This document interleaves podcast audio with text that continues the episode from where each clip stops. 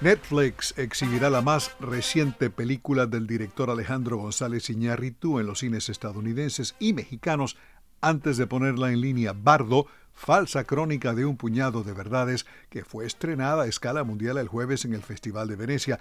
Es una epopeya de tres horas de duración sobre los recuerdos y temores de un periodista mexicano. Se trata de la primera película de González Iñárritu desde The Revenant de 2015 que le valió un Oscar a Mejor Director.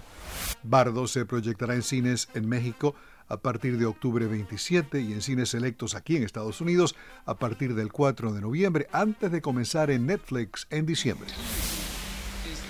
Una nueva película del director estadounidense Todd Field se estrena esta semana en el Festival de Venecia. En el filme titulado Tar, la actriz Kate Blanchett hace el papel de una mega estrella de la música clásica, una directora gay de una orquesta alemana cuya carrera aparentemente indetenible se ve involucrada en un escándalo sexual. Blanchett negó que el escándalo fuese el centro de la historia y que la película tenga algo que ver o algo significativo que decir sobre la representación LGBT.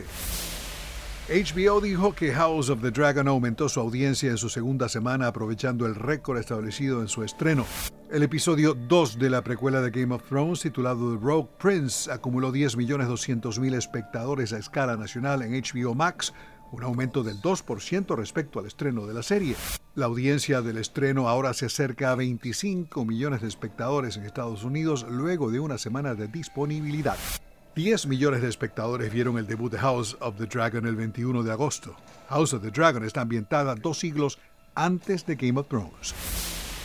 Y del mundo del cine, el Festival de Venecia y el streaming por HBO Max, Netflix y otros servicios, pasamos ahora a la música.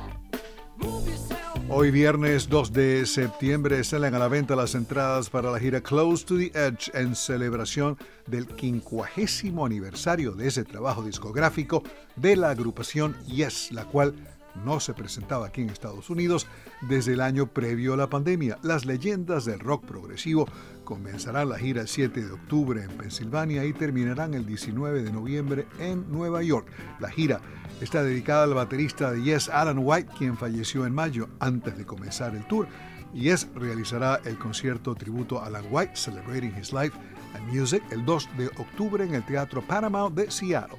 Yes estará tocando en Texas, Florida, Tennessee, Ohio, Indiana, Arizona, Missouri, Nueva Jersey y Connecticut. Aquí en Washington, Yes se presentará en el Teatro Warner el 13 de noviembre. Alejandro Escalona, Voz de América.